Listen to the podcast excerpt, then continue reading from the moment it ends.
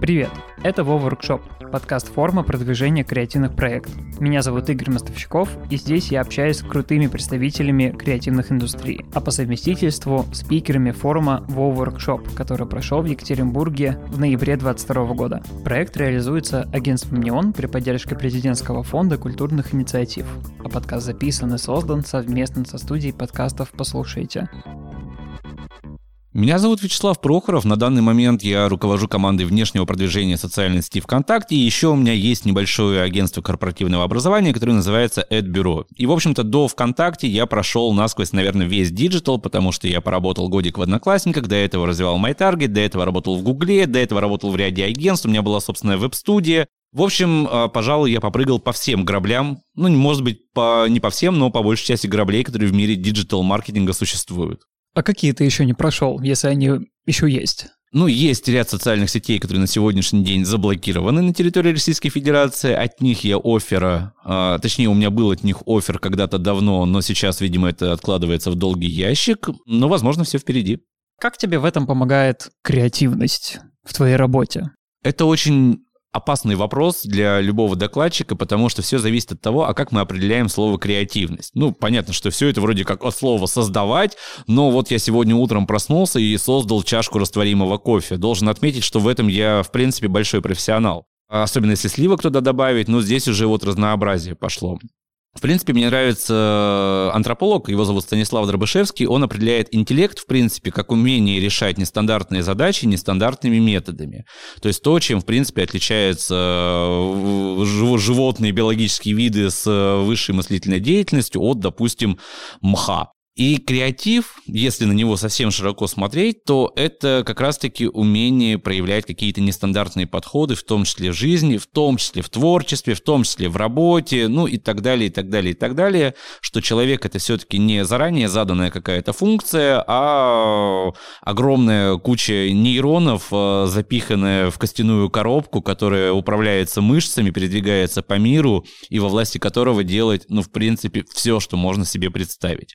Ну смотри, если отвечать на вопрос, а, как я применяю креатив в своей деятельности, конечно же, сейчас я могу рассказать, что как руководитель команды внешнего продвижения, мне нужно думать по поводу того, а как мы, как социальная сеть, позиционируем свои продукты, как э, там представлять это, как общаться с аудиторией, учитывая, что это могут быть студенты, это могут быть журналисты, это могут быть профессионалы диджитал рынка. Это понятная более-менее история и такая достаточно программная. Месяц назад в моей жизни возникла житейская ситуация, как говорится, когда я на одну конференцию приехал как раз-таки в Екатеринбург, это было, она происходила в пятницу, а в воскресенье у меня тоже была конференция и тоже в Екатеринбурге. Но есть проблема. Организации, которые покупали мне билеты в Екат и обратно, были разные.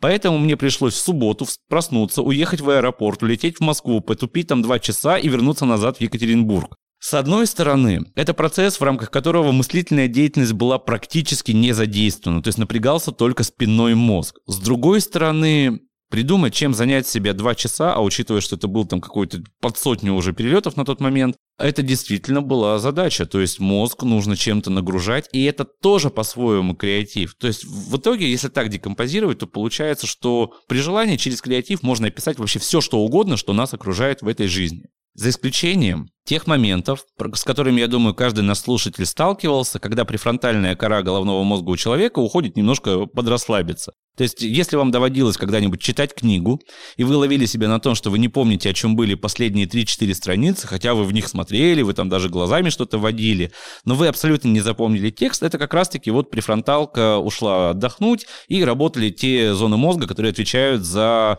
какую-то мышечную деятельность, за мышечную память и все остальное. То есть, вот здесь очевидно, что никакого креатива не было. Хотя, возможно, так же, как и в душе, например, или так же, как перед сном, в этот момент префронталка не расслаблялась, а рождала какие-то гениальные, ну, по крайней мере, в данный конкретный момент времени, которые кажутся таковыми мысли, идеи и образы. Чем ты в итоге занимался вот эти два часа? И здесь, опять же, я бы очень хотел рассказать о том, что я рассматривал, например, концепцию постмодернизма и общества постматериального, изложенную Жаном Бодрияром, я честно скажу, что я не помню. Скорее всего, я тупил в мимасы и разгадывал судоку. Иногда мозг полезно выключать. То есть у многих вопрос, типа, а как правильно нагрузить мозг, чтобы рождать те самые идеи, но невозможно, наверное, я не могу себе такого представить, чтобы существовал хоть один человек, который может 24 на 7 фонтанировать идеями. В любом случае э, должен быть какой-то баланс между этапом активной деятельности, такой маниакальной стадии, все-таки должна наступать стадия расслабления, и тупить, это тоже по-своему полезно. Как и все остальное, главное в меру. Здесь, кстати, очень интересный момент, что многие начинающие творцы, либо многие начинающие специалисты пытаются себе найти некую ролевую модель, образ для подражания. Ну, здесь каждый подбирает сам э, по себе. Допустим, многие бизнесмены чуть ли не увешивают себе офис портретами Безоса, Стива Джобса и всего остального. Но тут что важно понимать, что каждый человек, он индивидуален, и те истории, которые подходят для одного человека, не факт, что подходят для другого, потому что тот же пример с аэропортами, я тоже, я искренне завидую тем людям, которые в состоянии работать в дороге, работать в аэропорту, потому что я могу чем угодно заниматься, но вот та часть головы, которая отвечает за всякие рабочие задачи, она после переступления порога аэропорта вырубается. Учитывая, что я в аэропортах полжизни провожу, это приходится учитывать и просто встраивать в свою какую-то рабочую и нерабочую деятельность. И то же самое, сейчас это ушло немножко на второй план, но еще буквально лет 10 назад прям как мантра ходила, что а вот посмотрите, какие великие миллиардеры, и они вот бросили учебу какую-то и так далее не совсем понимая, что на одного человека, бросившего учебу и ставшего миллиардером, есть еще несколько сотен тех, кто бросил учебу и остался, в общем-то, на обочине мировой истории. Поэтому очень важно все-таки уметь каждому человеку договариваться с самим собой, понимая, что вот та же самая креативная струя, в каких ситуациях она возникает, в каких не возникает. Разумеется, дисциплинировать себя нужно. Это полезно, это приводит э, к результатам, но при этом насиловать себя и пытаться делать что-то такое, что противоестественно, если это не стоит в рамках какой-то творческой задачи, наверное, не стоит. Потому что ошибка креаторов вот любого формата, будь то хоть маркетологи, хоть художники, хоть кто угодно, это пытаться изначально быть как кто-то.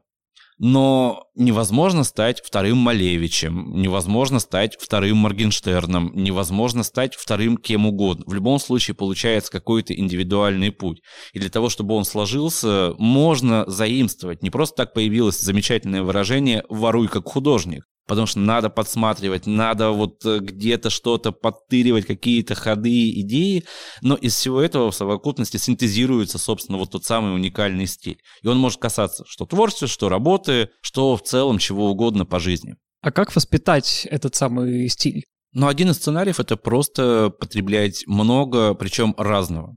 Потому что когда человек на чем-то одном фокусируется, на одном каком-то жанре музыки, на одном э, там, направлении изобразительного искусства, на одном подходе к работе, он рано или поздно загоняет себя в некие рамки, потому что чем больше он на это смотрит, тем больше у него появляется перед глазами примеров, которые, скорее всего, привели к позитивному результату и к негативному. Соответственно, к первому он стремится, вторые он отсекает, и чем дальше, тем безопаснее становится эта среда, тем меньше остается вариантов. И рано или поздно человек превращается из творца, в общем-то, в ремесленника в плохом значении этого слова. Соответственно, чтобы появлялось больше идей, кругозор на мой взгляд, опять же, я не претендую на какую-то универсальную истину. Все, что сказано в этом подкасте, не является индивидуальной инвестиционной рекомендацией. Имеет смысл смотреть в том числе и по сторонам. Многие, опять же, великие творцы упоминали о том, что они вдохновляются природой, формами, образами, цветами. Ну, в зависимости от того, в каком направлении человек хочет развиваться, можно погружаться в науку. То есть, опять же, кругозор, он потому так и называется, что это зор, который вокруг.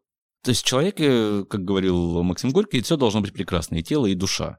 Поэтому для того, чтобы вот эту насмотренность развивать, надо потреблять разного. Вот разного – это ключевой момент. Потому что если человек потребляет один и тот же контент, он становится узким экспертом по какому-то конкретному контенту. Все. Мы находимся в инфополе, где очень много контента не столь интеллектуального. В мае ты выступал в Москве в Globus IT. В конце тебе задавали вопрос, а как учиться писать, как, в принципе, учиться.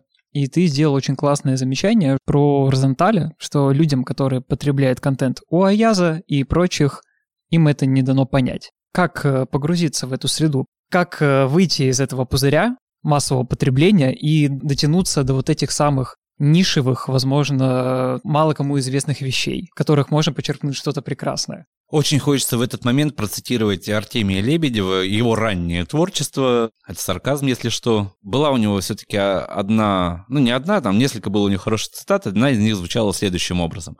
Как замотивировать себя? Никак. Оставайтесь в общем, там уже нецензурщина пошла. И тут то же самое. То есть вот этот вот навык поиска информации, это навык. Соответственно, его можно развивать. Первое, с чем стоит смириться, простые и легкие пути вообще в этой жизни существуют, ну, крайне редко. Если человек чему-то хочет научиться, то ему, во-первых, надо осознать, что он именно хочет научиться, потому что многие люди, к примеру, не хотят работать. То есть многие сейчас мечтают стать блогерами, на самом деле не блогерами хотят стать. Они хотят стать каким-то конкретным там Дани Милохиным, чтобы сразу у них появился Майбах. Вот то, как к этому пришло, обычно вот этот процесс выпускается. То же самое по поводу того, а как интересно писать. Ну, можно загуглить и верить в то, что попадется какая-то статья, после которой ты сразу напишешь шедевр бестселлер.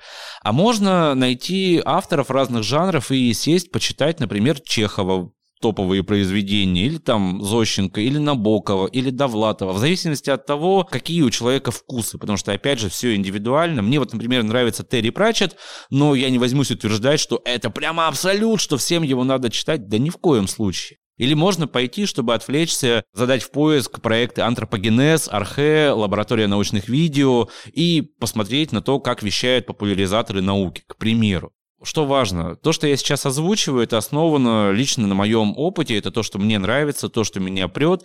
Я вполне допускаю, что и прачет, и антропогенез, и все вышеперечисленное какому-то другому конкретному человеку вообще будет не в кайф, не в удовольствие, и это нормально. И это опять же плюс, потому что не надо, повторюсь, быть как кто-то.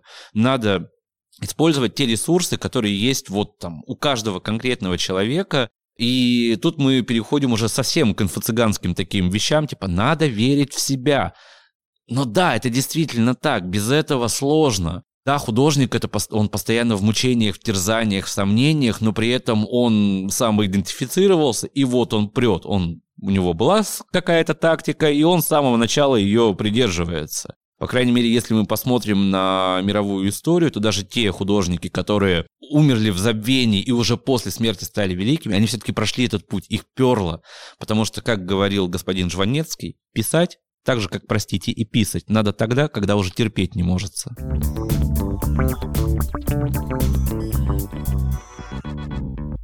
Какой кейс за последнее время тебя удивил? Знаешь, мы сейчас живем в такое удивительное и не скучное время, что вот сейчас на поверхности моей головы всплывают либо люди, которые мне очень сильно нравятся, и их творчество мне симпатично, типа Покраса Лампаса. Ну вот, чтобы вы понимали, у меня, видимо, отсутствует какая-то часть э, головного мозга, которая отвечает за восприятие творчества всего, кроме музыки. Ну, музыку более-менее тыц-тыц-тыц я разбираюсь, а все, что касается изобразительного искусства, я это воспринимаю на уровне прикольно-неприкольно, либо читаю манифесты там у того же Малевича. То, что делает Покрас, это именно, блин, прикольно. Ну, я быдло в этом плане. Или что общего у Sex Pistols, э, их альбома 77 года и Алишера Моргенштерна. Там, на самом деле, ларчик открывается очень просто и панки появились как некий запрос э, рабочей молодежи британской на... Потому что на тот момент в Британии было не все благополучно, и они понимали, что они попадают в какое-то беспросветное будущее.